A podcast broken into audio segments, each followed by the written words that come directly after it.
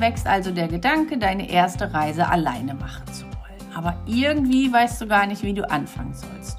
Vielleicht scheint sogar alles auf einmal so viel, dass du schon daran denkst, wieder zurückzurudern und doch nicht alleine zu reisen. Aber ich sag dir, es ist nicht so schlimm und nicht so viel, wie es dir gerade vorkommt. Damit es dir leichter fällt, gibt es heute in dieser Folge die ersten 10 Schritte, die du gehen kannst auf deine erste Soloreise zu. Ich bin Linda, Hypnose-Coach und seit meinem 18. Lebensjahr immer wieder alleine unterwegs. Ich war drei Monate auf Weltreise, war dann noch in Bali, in Costa Rica und Peru, alles alleine und ich liebe es, alleine unterwegs zu sein. Und mit diesem Podcast helfe ich dir, deine eigene Soloreise zu starten. Also, heute die 10 Schritte, die du zuerst mal gehen kannst. Schritt Nummer 1. Denk mal über deine Reiseträume nach. Das ist vielleicht banal, vielleicht denkst du, ah, naja, das tue ich ja schon die ganze Zeit. Aber jetzt ist es wirklich mal Zeit, konkret zu werden. Nimm dir gerne, ich bin ja immer so ein Fan vom Schreiben, nimm dir mal Stift und Papier und schreib mal auf, welche Ziele du gerne alleine bereisen möchtest. Einfach mal so eine kleine Liste erstellen. Es geht darum auch gar nicht, da jetzt unbedingt schon das Ziel zu finden, aber dir wirklich mal aufzuschreiben, wo du so gerne hin möchtest, ist eine ganz nette Übung. Bei mir ist zum Beispiel so, ich bin da überhaupt nicht verkrampft. Also ich spüre gerade jetzt, wo ich den Podcast aufnehme, dass ich gerne mal wieder alleine unterwegs sein möchte. Ich habe aber jetzt noch kein Ziel. Aber ich weiß, irgendwann kommt das Ziel schon. Also dann lese ich vielleicht irgendwie was bei Facebook oder bei Instagram sehe ich einen Post und dann weiß ich, okay, das ist mein Ziel und da will ich hin. Und dann geht's los.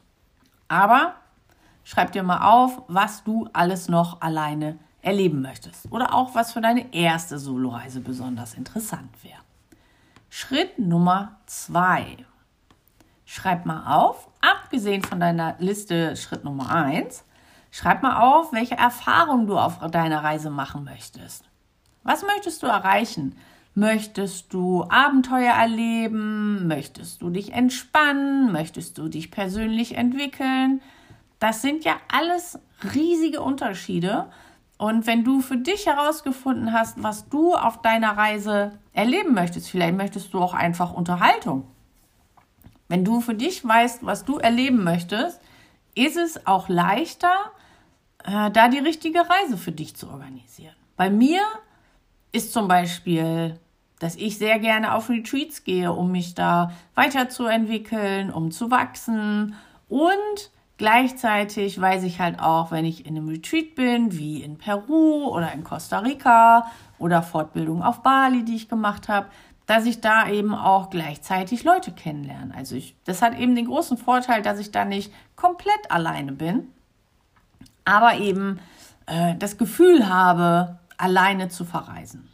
Schritt Nummer drei.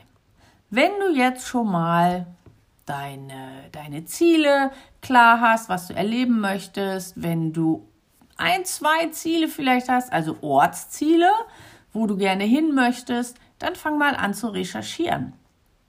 Schau dir Reiseführer an, guck mal, einfach google einfach mal dein Land, lies Reiseblogs, Reisewebseiten, vielleicht auch von dem Land. Jedes Land oder jede Stadt hat ja eine eigene Webseite.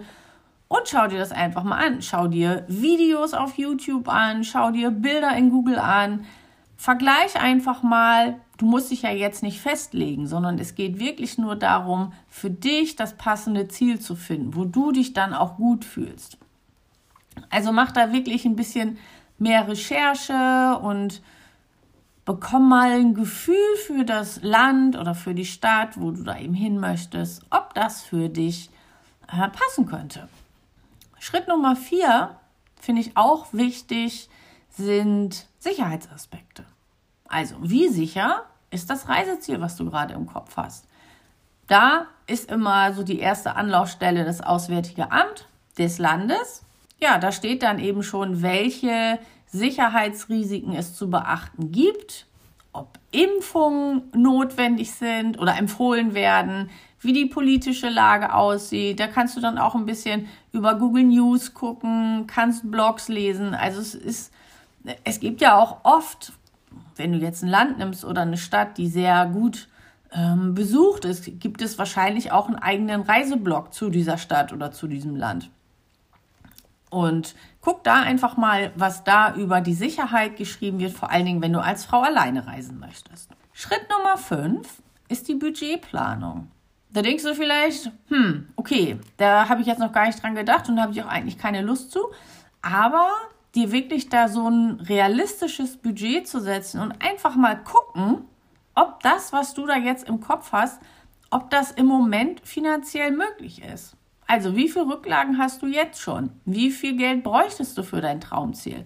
Und da sind dann natürlich erstmal der Transport, vielleicht für die Bahn, fürs Auto, zum Flughafen, für den Flug, dann vor Ort musst du da noch weiter mit dem Taxi oder mit dem Bus, für die Unterkunft selbst, für Verpflegung, für Aktivitäten, vielleicht für Versicherung. Also wie viel Geld kommt da wirklich zusammen? Was brauchst du für eine Woche, für zwei Wochen oder vielleicht auch für ein Wochenende?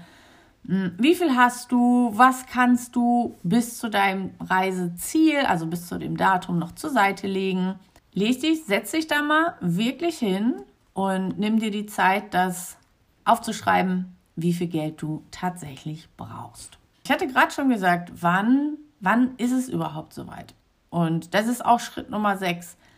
Entscheid dich jetzt, also ne, diese Entscheidung ist natürlich nicht in Stein gemeißelt, aber es geht darum, wann möchtest du am liebsten verreisen, dass du das für dich schon mal klar kriegst. Wann möchtest du verreisen und wie viel Zeit planst du für deine erste Soloreise ein? Wenn es nur darum geht, einmal das erste Mal alleine zu reisen, ist vielleicht ja auch schon ein Wochenendtrip in die nächstgrößere Stadt für dich ausreichend. Vielleicht möchtest du aber auch eine Woche irgendwo hin oder zwei Wochen, wenn jetzt die Anreise ein bisschen länger ist.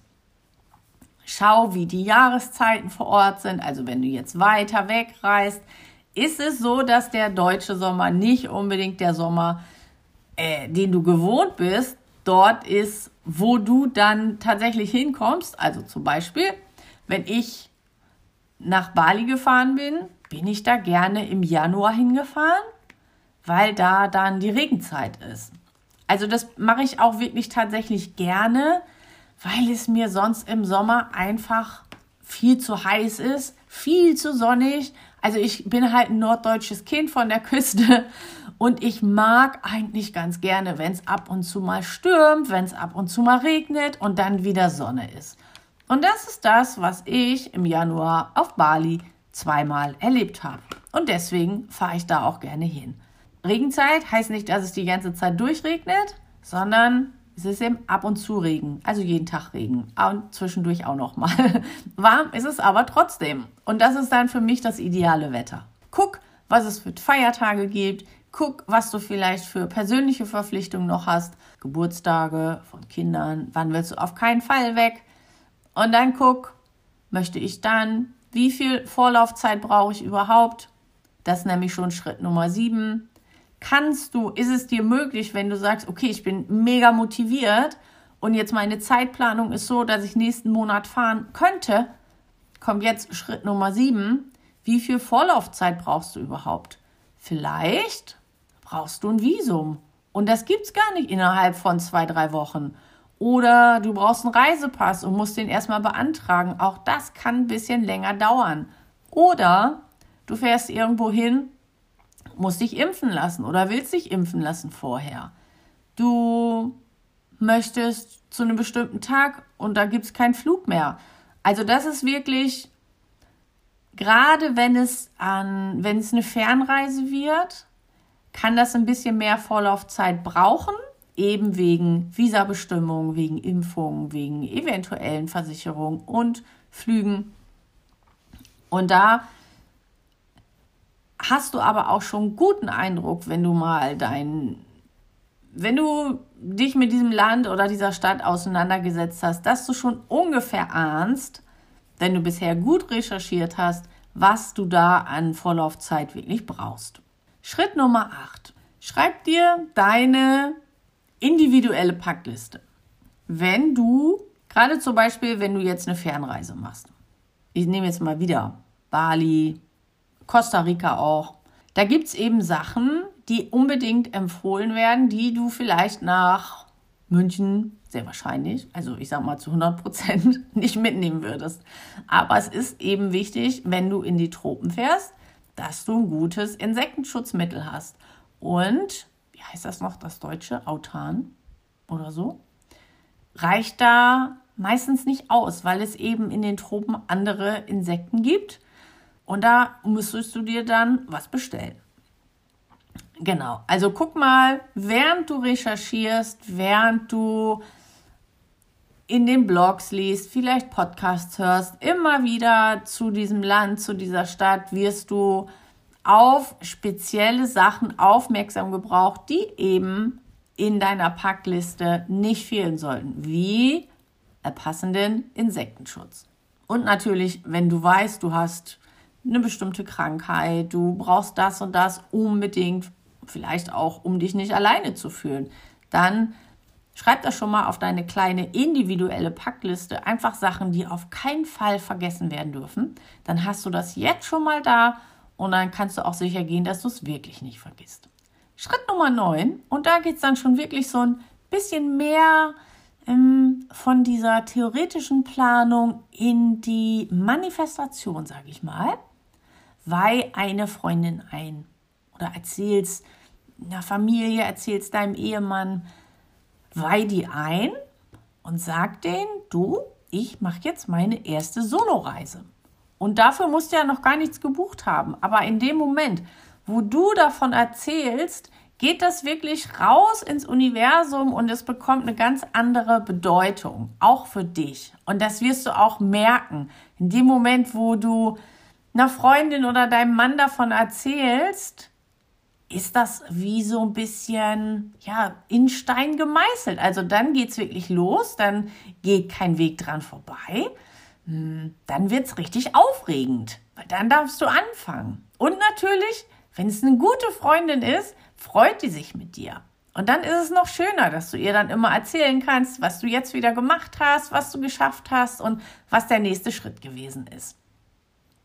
Und dann vielleicht kommt dann Schritt Nummer 10, dass sich Ängste zeigen, dass du merkst, ah, oh, hier bin ich doch noch unsicher, hier traue ich mich nicht so richtig. Und auch das ist total normal, weil das ja deine erste Soloreise ist.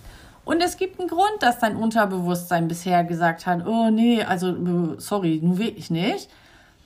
Das möchte dich ja letztendlich nur schützen. Und diese Ängste und diese Unsicherheiten, die kommen jetzt hoch, weil das was ganz Neues ist. Also du gehst hier wirklich total raus aus deiner Komfortzone und da ist es sowas von normal, dass du am liebsten sofort wieder alles abbrechen möchtest. Aber und ich kann dir sagen, es lohnt sich so sehr, wenn du dich diesen Ängsten stellst und diesen Unsicherheiten, wenn du dich darauf einstellst, dass du dich positiv entwickelst, dass du das überwinden wirst, weil hinterher ist dein Selbstvertrauen so viel stärker und du fühlst dich so viel besser. Ja, also bereite dich wirklich darauf vor, dass da Ängste kommen können, dass das okay ist und dass du dich positiv entwickeln wirst und all das überwinden wirst und dann deine erste Soloreise machen möchtest. Wenn du jetzt schon merkst, dass du da Unterstützung möchtest, dann schreib mich gerne an, schreib mir an hallo at lindabenninghoff.de. Dann lass uns sprechen und ich unterstütze dich da wirklich gern, ähm, wie du deine Soloreise mit einem guten Gefühl antreten kannst. Das waren meine zehn Tipps, wie du deine erste Soloreise planst und dadurch deinen Reisetraum wirklich verwirklichst. Ich freue mich, wenn dir das geholfen hat und wenn du dann auch bei der nächsten Folge wieder dabei bist. Liebe Grüße, deine Linda.